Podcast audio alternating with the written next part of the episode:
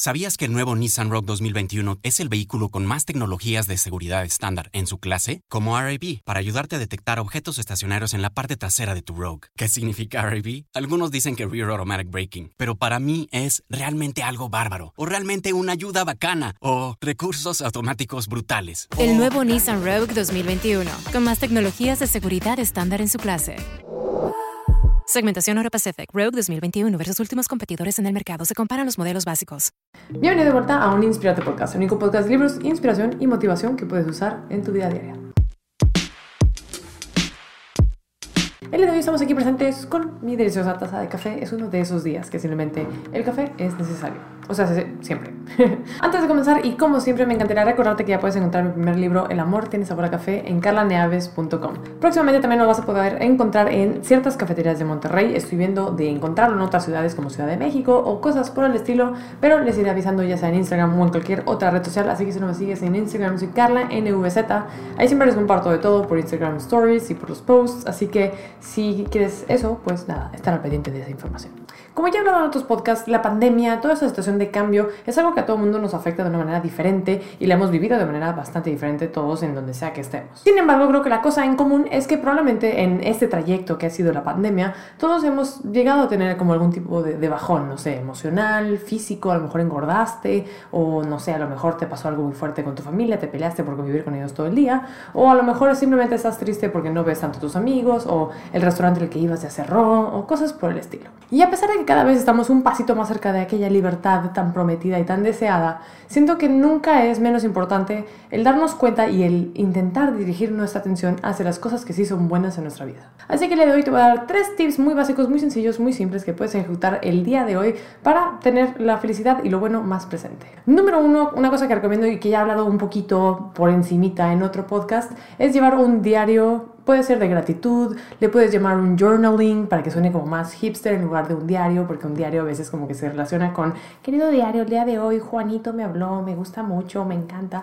Y no, o sea, un diario, por lo menos de la manera en la que yo lo abordo de manera personal, es más bien como un momento de mí misma, conmigo misma y mis pensamientos. Obviamente puedes usar cualquier libreta, pero yo aquí recomendaría que agarraras una que en lo personal te guste y también hago énfasis en libreta y no notas en tu celular o notas en tu computadora, porque a mí en lo personal siento que cuando escribo en papel es muy, mucho más íntimo y también siento que nos quita todas las demás distracciones, porque cuando quieres hacer este ejercicio de escribir tu diario o tu journal, em, no quieres tener, eh, no sé, notificaciones de Instagram brincando por aquí y por allá, no quieres prestar atención a si tu celular vibró o no. Entonces siento que es un ejercicio que vale mucho la pena poner en mute tu celular, dejarlo inclusive en otro cuarto o en un cajón y tomar una libreta que te guste mucho, que esté muy bonita y que te inspire en general. Aquí también yo recomiendo, y yo uso de manera personal, una pluma que me gusta bastante que tiene como tinta como de gel, no es de gel, no sé de qué, de qué material o químico sea, pero una pluma que pinte cool, no sé, creo que es muy importante y aquí voy a meter un paréntesis fun fact, eh, que en un estudio, eh, en un mismo examen con alumnos de más o menos las mismas calificaciones, habían hecho un experimento de cómo le iba a los, a los alumnos cuando hacían el mismo examen con más o menos el mismo conocimiento, porque nadie decía exactamente igual que el otro, eh, simplemente que la única diferencia entre ambos grupos es que un grupo presentaba este examen con una pluma Bic y, perdón Bic, este eh, evidentemente no es un podcast patrocinado por Bic, pero y el otro grupo presentaba el examen con una pluma cool, así de metal, tipo Mont Blanc, obviamente no Mont Blanc, eso sería muy caro, pero una pluma de ese tipo. Y resulta ser que el grupo de estudio que hizo el examen con la pluma cool o la pluma chida, le fue mucho mejor en el examen porque tener esa pluma buena les daba un sentimiento de importancia. Entonces por eso hablo de que la libreta te guste, de que tu pluma esté padre o simplemente que lo hagas con materiales que a ti te gusten mucho. Una vez que ya tienes tu libreta super cool y tu pluma super cool, aquí, bueno, por lo menos de la manera personal que yo lo hago, es hago varias cosas. Número uno, siempre me gusta poner en algún rincón de la hoja eh, dónde estoy geográficamente, porque es una libreta que siempre va a estar contigo. Entonces, ya sea que escribas en tu cuarto, en tu oficina o en un viaje, creo que siempre es lindo recordar cuando vayas a visitar esa libreta en el futuro, dónde estabas geográficamente. ¿Estabas en un café? ¿Estabas en otra ciudad? ¿Estabas en otro país? Entonces, poner la geografía en la que estás. Obviamente, vamos a poner también el día y la hora. A mí me gusta mucho la hora porque había veces que, no sé, yo escribía en la madrugada o antes de dormir y creo que nuestros pensamientos cambian mucho dependiendo de la hora del día. O si en un mismo día escribes múltiples veces como que, ah, mira, en la mañana me sentía de esta forma y en la noche de esta otra, qué interesante, ¿por qué será?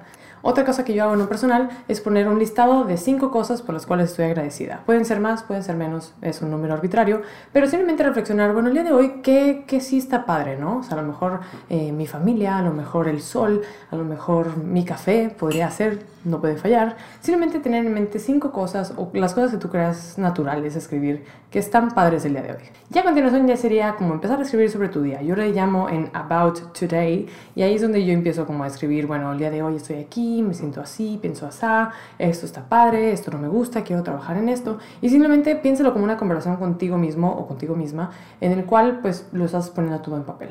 Y creo que eso está buenísimo porque en el futuro, ya sea una semana, un año o el tiempo que tú quieras, siempre puedes regresar a esa libreta y ver qué escribiste, cómo te sentías y puedes empezar a identificar patrones en tu vida. Y no sé, en general, pues si nos enfocamos en que lo que escribimos sea algo positivo, cuando estés triste o cuando necesites motivación o recordarte qué, qué es lo bueno, siempre puedes regresar a esa libreta y analizar qué te hizo feliz en el pasado. Consejo número dos es comenzar un hábito de meditación. La meditación es algo que ya me han preguntado en Instagram polls muchas veces que si yo medito, que si qué opino de la meditación y me gusta mucho. Yo tengo una situación con la meditación de que he intentado hacerlo múltiples veces, pero nunca he logrado ser consistente, así que es algo que activamente estoy trabajando en ello. Aquí mi recomendación es setearte 5, 10, 15 minutos, lo que tú desees consideres que puedes lograr diariamente para sentarte en ese espacio, apagar tu celular y mandarlo a cualquier otro lado y poner atención al presente. Aquí obviamente puedes utilizar diferentes técnicas, puedes simplemente sentarte en silencio o acostarte en tu tapete de yoga o en tu cama o en una posición cómoda. También podrías escuchar meditaciones guiadas o podrías escuchar ruidos de la naturaleza como el mar, lluvia, viento o cualquier cosa. O también obviamente hay muchos sonidos allá afuera que pueden ser como eh, cuencos tibetanos o de ángeles o, diferentes sonidos, ¿no? Entonces encuentra como que qué te puede gustar, como que dónde sientes ese flow cool en el cual tus pensamientos se van y simplemente enfócate en eso durante todo el tiempo. No soy una experta en meditación, evidentemente, así que aquí en esta parte yo te recomendaría eh, googlear un poquito más sobre sugerencias, tips, otros videos que haya ya en el internet que te puedan ayudar un poco más en este punto, porque mm, no soy una profesional en el tema, pero creo que es algo muy valioso que hay que tener en mente. Y número tres, obviamente no puede fallar en un podcast de mi autoría, es hacer ejercicio. Ya sé que muchas personas dicen, ¿cómo hacer ejercicio me va a ayudar a estar más feliz en el presente? Y yo en lo personal siempre he dicho que hay días obviamente que no tengo ganas de hacer ejercicio porque soy un humano, pero pues cuando te seteas la disciplina de voy a ir tales días a tal hora y voy a hacer esto, esta rutina,